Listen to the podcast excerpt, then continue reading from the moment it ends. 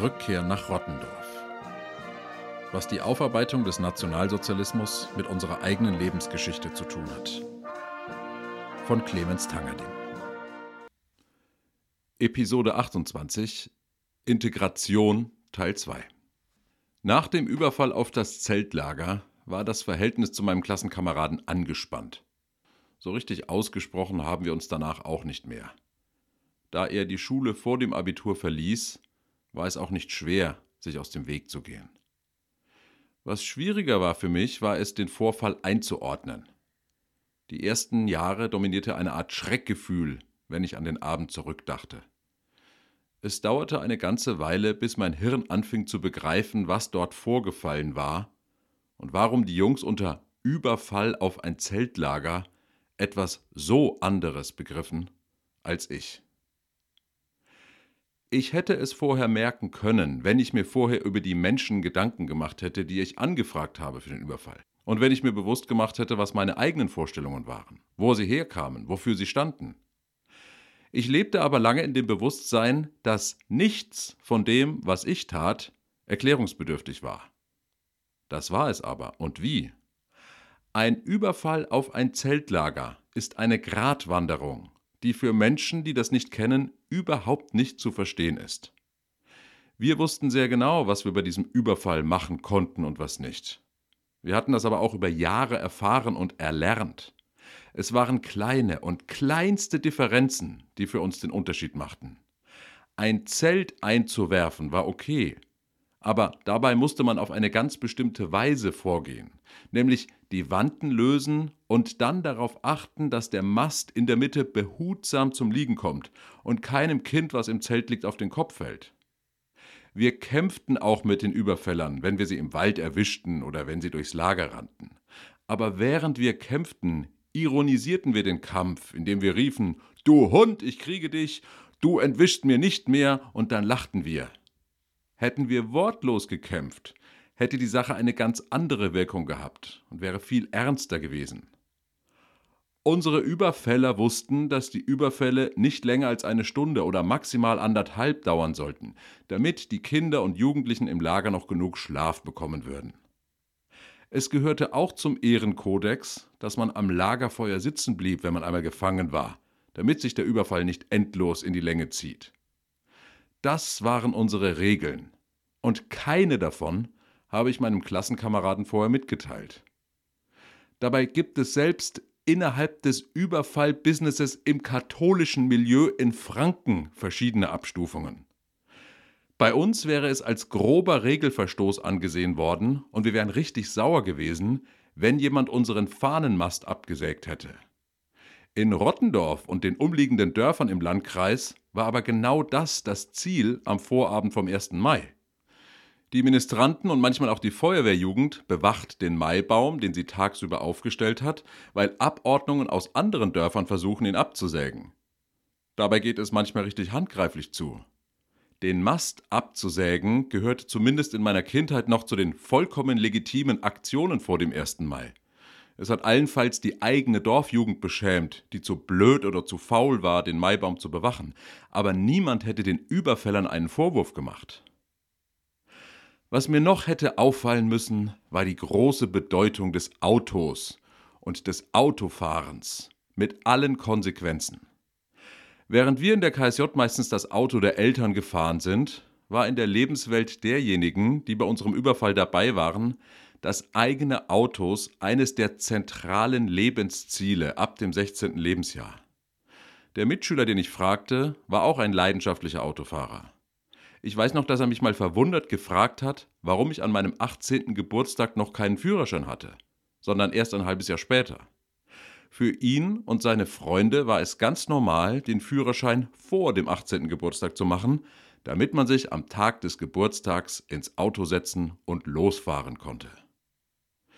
Diese Leute bekamen das eigene Auto entweder von den Eltern oder von Oma und Opa oder, und das passierte gar nicht selten, sie sparten es sich zusammen. Viele aus meinem Dorf und der Gegend arbeiteten richtig lange und hart, um sich ihren Golf GTI oder Polo GT zusammenzusparen und den Unterhalt zu bezahlen. Alle, die an dem Abend dabei waren, kamen mit eigenen Autos, die ganz sicher nicht vorher den Eltern oder den Großeltern gehört hatten. Es sei denn, die Großeltern fuhren mit 250er Bridgestone Potenza, einem Koni-Fahrwerk und Recaro Sportsitzen zum Lidl. Die Autos waren Gesamtkunstwerke und es gab viele Meilensteine in der Anschaffung. Der Kauf der Karosse, dann das Tuning des Fahrwerks, der Auspuffanlage, der Einbau der Soundanlage, das Lackieren in Verbindung damit das Abmontieren der Typenbezeichnung, nur zusätzliches Gewicht und am Schluss die Auswahl der Stoßstange.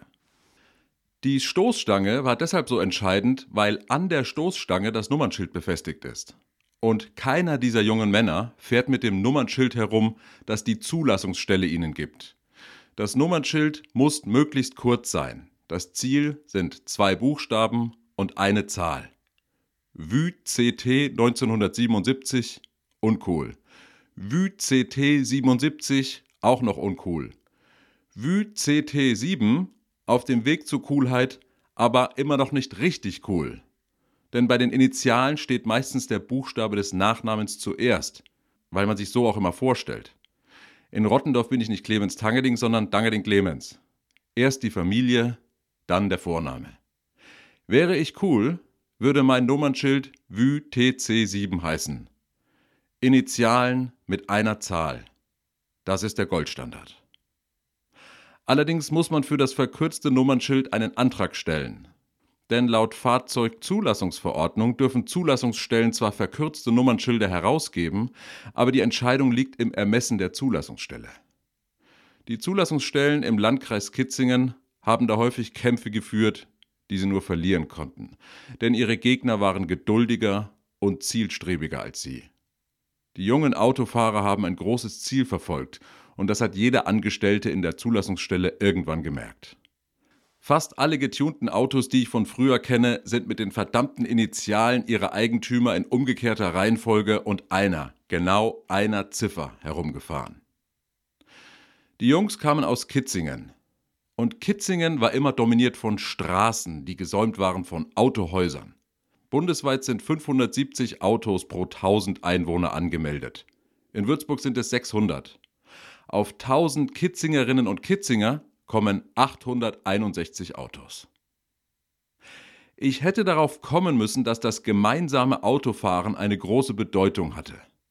Das Fahren in der Kolonne. Vor mir der Schmidti, hinter mir der Matze. Das war für diese Jungs wichtig. Es schuf ein Zusammengehörigkeitsgefühl, wie das gemeinsame sich wachhalten vor dem großen Preis von Australien. Das gemeinsame Fahren hatte was. Und der Fahrer im ersten Auto musste dafür sorgen, dass die Kolonne ihm folgte. Wenn er Mist baute, dann riss der Zug auseinander.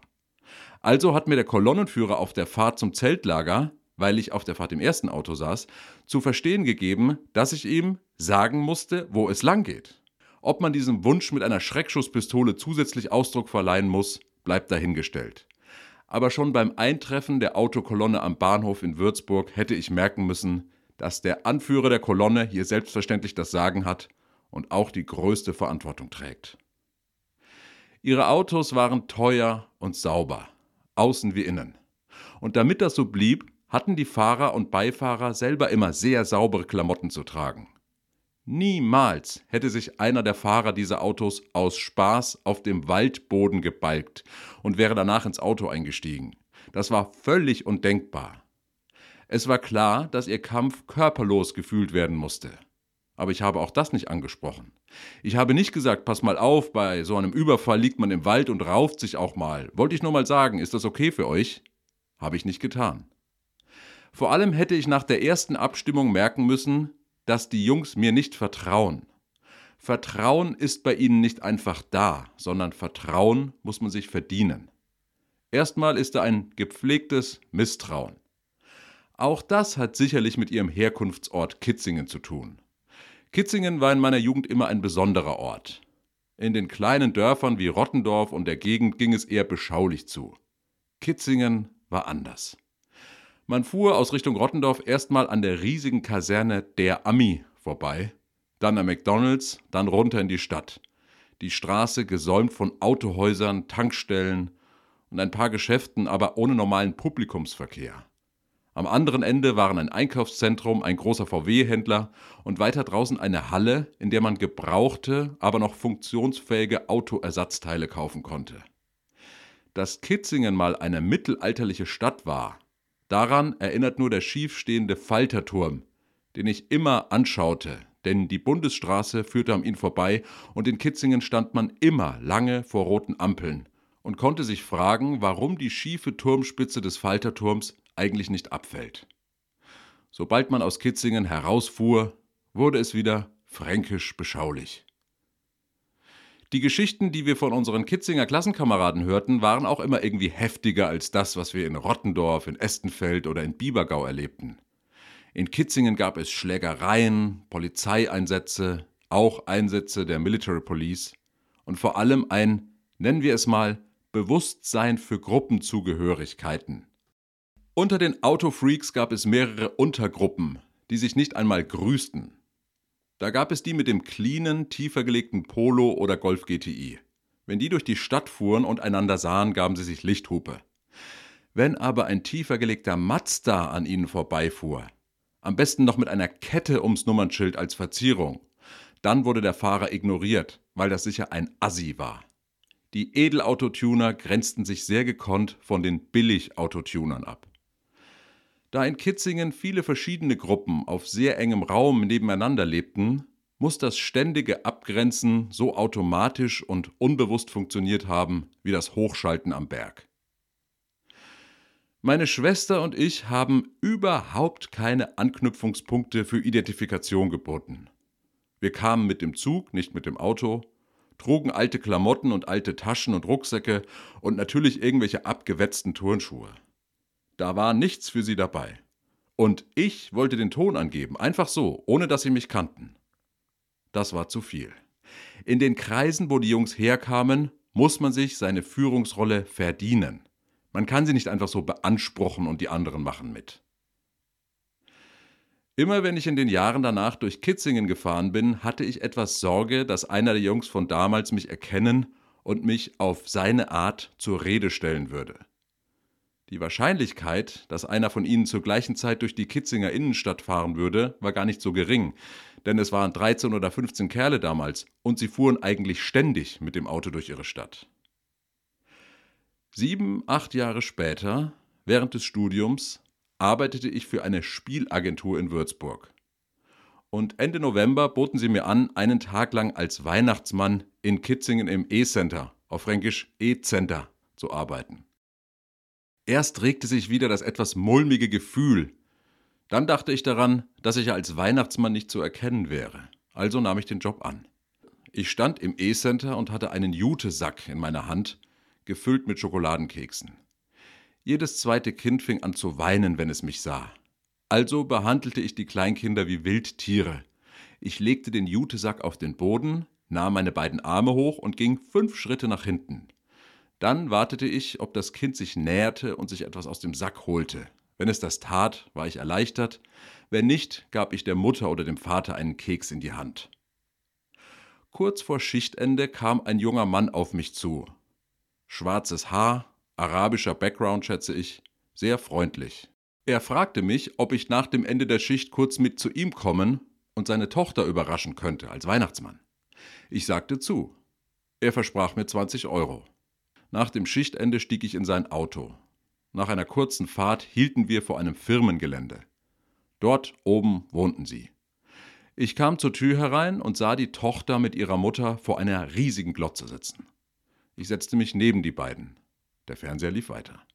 Ich stellte dem Mädchen ein paar Fragen und hatte eigentlich das Gefühl, dass sie gar nicht mit mir reden wollte oder auch Angst hatte.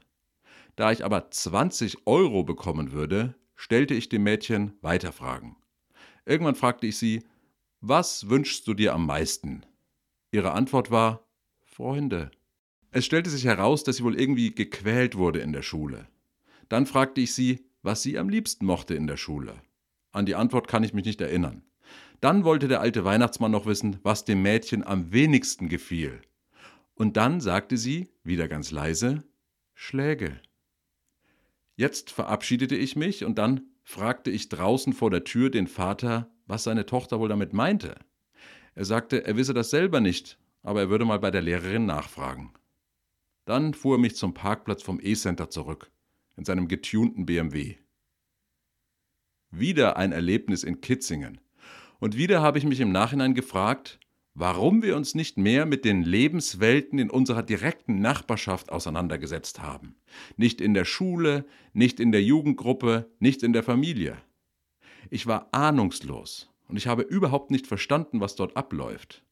Dieser Fokus auf Autos, das Zusammenleben mit den US-Amerikanern, diese heftigen Gruppenbildungen.